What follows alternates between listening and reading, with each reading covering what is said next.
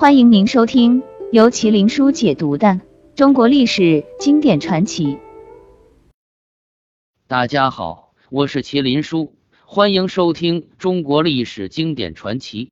唐朝开国皇帝李渊的祖父是西魏八柱国之一的李虎，但李虎却是个能力相对平庸的人。他的平庸体现在几个方面：一是眼光短浅，见识浅陋。当初关西大航台贺拔岳威望很高，令坐镇东部的权臣高欢十分忌惮。他买通秦州刺史侯默、陈越谋害了贺拔岳。贺拔岳一死，关陇地区变得群龙无首，选谁做继任带头大哥成了当务之急。当时李虎、赵贵和宇文泰都是贺拔岳的手下。赵贵八柱国之一等人都提议拥立雄才大略的宇文泰，唯独李虎不同意。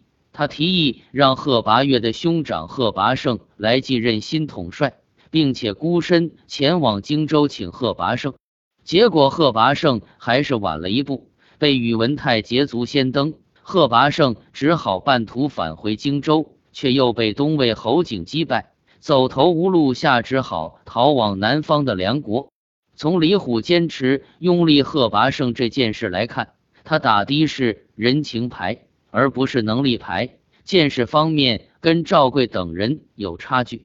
二是战力平平，随波逐流。东西魏在洛阳外围第二次大战的时候，双方整体实力旗鼓相当，阵型首尾都绵延数十里，双方的合战从日出打到下午。战场上起了严重的尘雾，指挥受到了严重影响。西魏的独孤信、赵贵分别担纲左右翼进攻任务，都被高欢的部队打得节节败退。由于浓雾的关系，宇文泰派出去的传令官都跑得晕头转向，指挥系统失灵了，大家都不知道宇文泰是死是活。于是，独孤信和赵贵都开始丢弃部下士兵，撤退逃跑。当时，李虎率领一支生力军负责殿后。他看到独孤信、赵贵纷纷逃回，他不仅没有安定军心，力挽狂澜，竟然也一溜烟跟着跑了。宇文泰把李虎安排在后军，本来是想让他起到定海神针作用的，结果他也跟着溃逃。导致西魏所有的部队都一溃千里。宇文泰虽然气得吐血，也只好逃了回去，接受失败的苦果。从这一次战斗中，李虎的表现实在是平庸懦弱至极，可见他只是个能打顺风仗的人。遇到需要挺身而出的时候，他就掉链子了。三是能力平庸，既无所出。西魏战败后，李虎脚底抹油，跑得最快。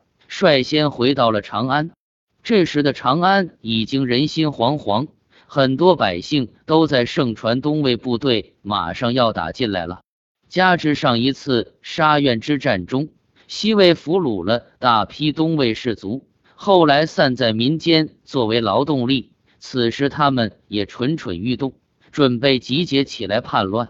此时李虎如果稍微使用点计谋和手段。完全可以将长安的乱象一举平息，但是他啥也没做，只是害怕、惶恐不已，急匆匆地带着太子和一些官员逃出长安城。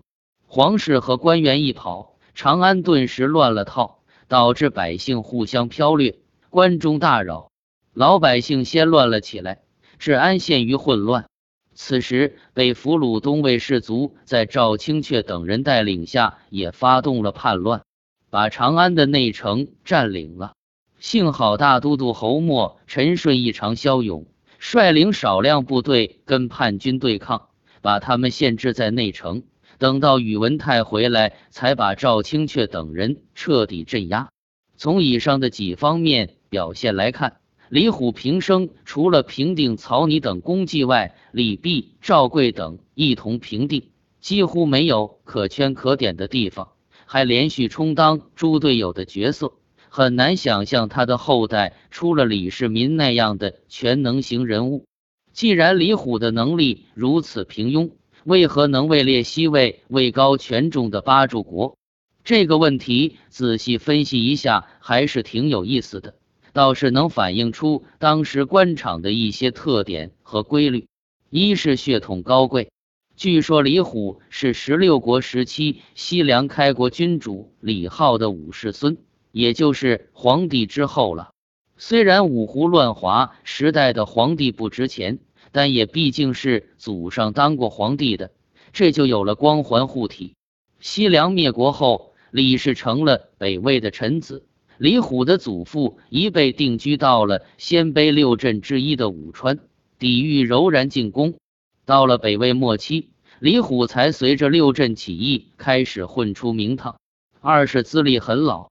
李虎是贺拔岳的部下将领，从资历上来说，他跟宇文泰基本是平起平坐的。贺拔岳死后，李虎开始提议拥立贺拔胜，却被宇文泰胜出。按照常理来说，李虎的失误很容易会招来祸患，但好在宇文泰宽宏大量，或者说还需要收买人心，李虎也很快改变方向。表示拥护宇文泰当大头领，宇文泰也投桃报李，授予他很高的身份地位。这很重要的原因是李虎的资历老，况且宇文泰把他拉拢过来，对于少数不服气的元老也有一种很好的示范效应。三是皇室加持，李虎拥立贺拔胜失败，本来运气够背的了，回去途中还当了俘虏。被押送到了洛阳，成为别人的俎上之肉。没想到失势的北魏孝武帝元修正好在洛阳，他不仅优待李虎，还让他牵线搭桥，投靠关中宇文泰，以此逃避高欢的控制。元修虽然落魄，毕竟还是个皇帝。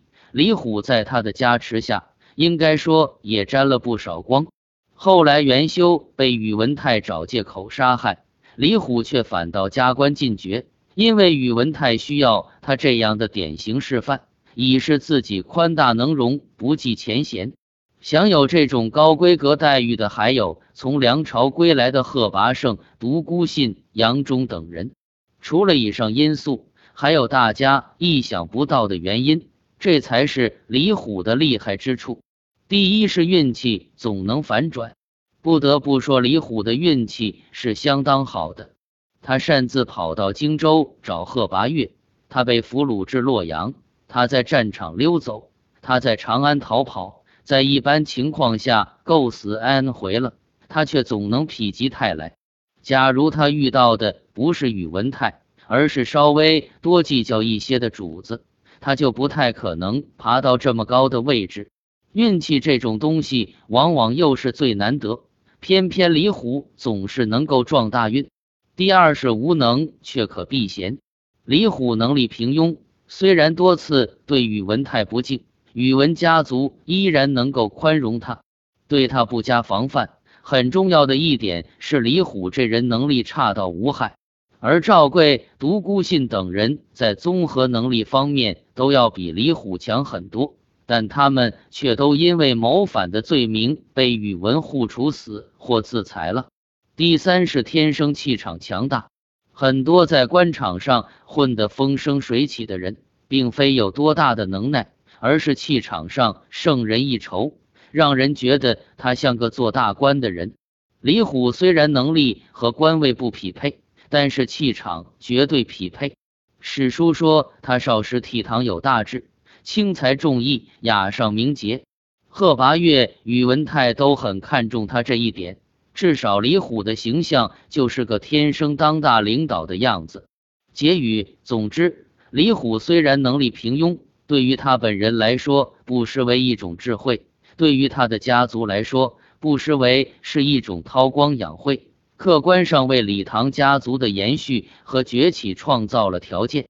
隋末的时候，随着八柱国家族纷纷败亡，最后终于轮到唐国公的后人李渊逆势崛起，可谓不飞则已，一飞冲天；不鸣则已，一鸣惊人。小伙伴们，别忘了点赞、分享，谢谢。